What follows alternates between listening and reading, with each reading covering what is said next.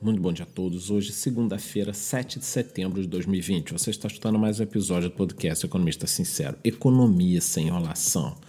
Bom, feriadão, todo mundo em casa. Na verdade, já estava todo mundo em casa, mas vamos lá, que é importante. A gente não pode dar um furo no podcast. Tem muita notícia aqui para passar para vocês. Na última quarta-feira, dia 2, foi liberada para circulação a nova nota de 200 reais. As notas foram distribuídas inicialmente na capital e nas cidades em que o Banco Central possui unidade regional, como Rio de Janeiro, Salvador, São Paulo e mais algumas cidades. Assim que eu consegui uma nota dessa, eu posto lá no meu Instagram. A diretora do Banco Central, Carolina de Assis Barros, declarou que tal medida foi realizada devido à crise do coronavírus, o qual estava havendo menor circulação de moeda e as pessoas estavam guardando dinheiro em casa. A previsão é que sejam produzidas cerca de 450 milhões de notas e até o momento eu tenho escutado muita besteira na internet sobre essas moedas, sobre inflação, inclusive algumas pessoas falando que inflação é algo positivo. O presidente Bolsonaro defendeu a abertura definitiva do comércio, tomando as devidas precauções. Ele disse, aspas, a gente apela para os governadores, já que não tem autoridade para tal. O Supremo Tribunal de Justiça me tirou essa possibilidade nessa área. Eu espero que os governadores e prefeitos, obviamente com suas devidas responsabilidades, abram em definitivo o comércio. Fecha aspas. Eu não vou entrar na questão da fala do Bolsonaro, porque nessa história toda o que me espantou foi a OMS, isso aí, Organização Mundial de Saúde, declarando que quarentenas causaram grandes prejuízos. Tá de sacanagem, né, gente? Os caras praticamente perseguiram, com a ajuda da mídia, né, qualquer um que ousasse falar algo sobre a quarentena, tá? Na verdade, assim, não era nem questão de concordar ou discordar há dois ou três meses. Se você questionasse algumas coisas, quisesse discutir, você já era aí demonizado. Aí, de repente, eles dizem que essa quarentena está trazendo um péssimo resultado para a economia, as pessoas vão morrer de fome e tal. É um absurdo, é uma sacanagem.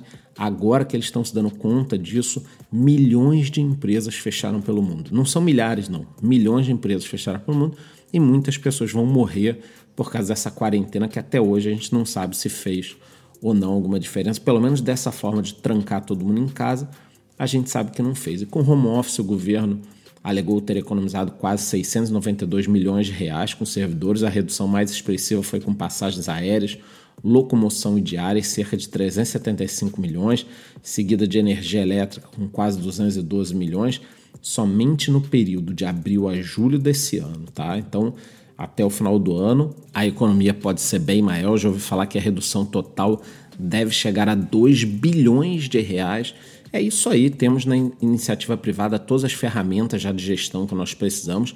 Cabe aos governos implantarem isso, tanto nível federal quanto a nível dos estados, os municípios. O problema é que muitas vezes isso não interessa porque atrapalha, inclusive, a corrupção. Outro ponto importante é que no último dia 3 o governo propôs a reforma administrativa no âmbito dos três poderes, legislativo, executivo e judiciário, em estados e municípios. A reforma inclui todos os servidores públicos, exceto juízes, desembargadores, ministros, deputados, senadores, promotores, procuradores e militares não enquadrados como servidores públicos. Os secretários do Ministério da Economia alegam que é uma medida necessária ser feita para equilibrar as contas públicas e também para garantir o pagamento dos salários. Olha, gente, não tem como fazer uma reforma sem incluir X, Y, Z, A, B, C, não dá. Tem que incluir todo mundo, a situação está muito complicada no Brasil. Inclusive, em algumas carreiras, o sujeito com 25 anos de idade faz um concurso, passa, já começa ganhando 20 mil reais, 20, 25 anos depois se aposenta super novo, ganhando mais ainda. Existem exemplos aí, eu canso de falar lá no meu Instagram, de servidores que ganham 100 mil reais, 150 mil reais por mês. Como é que pode isso num país que não tem um algodão no hospital, um sujeito ganhar 150 mil isso é um grande absurdo. Encerrando essa nossa primeira parte de notícias sobre o Brasil, segundo uma pesquisa feita pelo Ibope, divulgada ontem no Estadão, um quarto dos brasileiros não parecem estar muito dispostos à ideia da vacina. Isso aí, 75% disseram que tomarão a vacina com certeza, enquanto 20% responderam talvez e 5% de jeito nenhum. Dessa turma que recusa vacina, 53% não acreditam na segurança e 36% têm medo de tomar a vacina e pegar o Covid. A minha opinião é que está faltando informação, e aí é óbvio que vai dar nisso, o pessoal está desconfiado, não vão querer tomar a vacina, tá? Eu desconfio, inclusive, que o número é muito maior do que esses 25%. Só que o pessoal fica com vergonha ali, alguém vai chegar para você perguntar, aí, vai tomar a vacina? Aí você fala que vai, mas as pessoas estão meio encucadas, né? Até agora nós temos 4 milhões de casos no Brasil com 126 mil mortos, mas não vão conseguir empurrar a goela abaixo das pessoas uma vacina assim se a coisa não for muito bem explicada, principalmente se for a vacina chinesa. Indo agora para o mundo, faltando menos de 60 dias para as eleições americanas, pesquisas mostram que o democrata Joe Biden possui uma vantagem de cerca de 8 pontos percentuais contra o republicano Donald Trump. A popularidade de Biden se dá principalmente entre mulheres que vivem no subúrbio e por eleitores não brancos que vivem em grandes áreas metropolitanas, mas isso segundo as pesquisas. O que acontece é que nas últimas eleições a realidade se mostrou muito diferente das pesquisas, então não sabemos se isso irá se repetir. Outra questão é que diversas cidades americanas estão sofrendo saques e casos de violências por movimentos que se intitulam antifascistas. Isso provavelmente pode acabar levando indecisos a votarem no Trump. Nada está decidido, estaremos semanalmente falando mais sobre o assunto. Ainda nos Estados Unidos, na última quarta-feira, o secretário de Estado Mike Pompeo anunciou que teremos novas restrições para os diplomatas chineses. Sua justificativa foi que estão, abre aspas, simplesmente exigindo reciprocidade, fecha aspas, pelo modo que a China vem tratando os diplomatas americanos. Inclusive sobre as eleições, o dono do Facebook e do Instagram diz que não permitirá anúncios nas plataformas sobre as eleições americanas. Parece que até terão alguns modelos permitidos, mas em geral não teremos anúncios iguais os das últimas eleições, para acompanhar essas eleições, Zuckerberg fechou uma parceria com a Reuters para fornecer o resultado em tempo real. Agora, indo para os mercados, a poupança registrou um recorde de captação esse ano. Segundo o Banco Central, de janeiro a agosto, a captação foi de 11,4 bilhões, cerca de 1,31 bilhão a mais que o ano passado. Em julho, o total do saldo da poupança estava em 845 bilhões, em agosto esse número subiu para 986 bilhões paradinhos na poupança, perdendo para a inflação.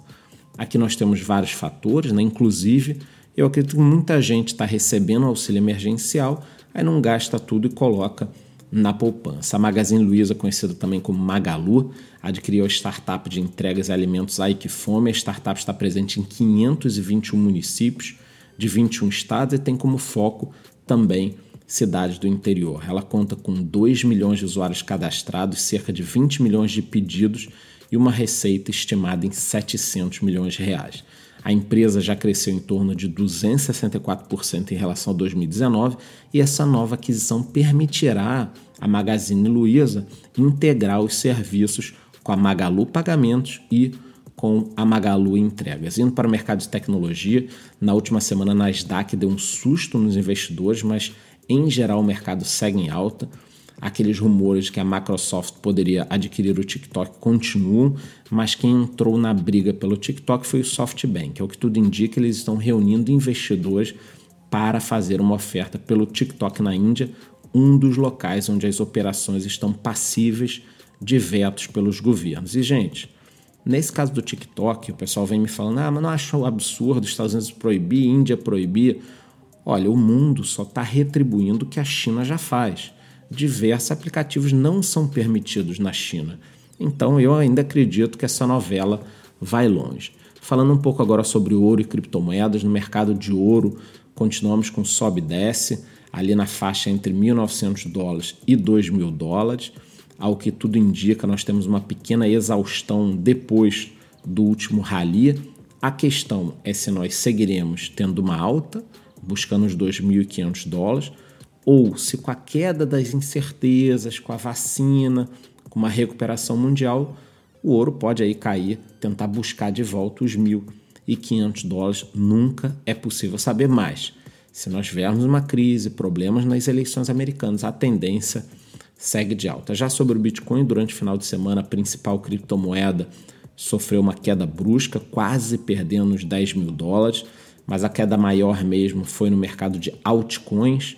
Para quem não sabe, as altcoins são as outras moedas que não são o Bitcoin. Nós temos mais de 6 mil criptoativos. Toda moeda digital que não é o Bitcoin se chama de altcoin, tá? Essas moedas tiveram uma queda muito expressiva, algumas delas das principais chegando a cair 30%, e no momento um Bitcoin está cotado a 10.147 dólares. Eu desejo a todos uma ótima semana, lembrando que eu sigo com informações em tempo real lá no meu Instagram. Muito bom dia.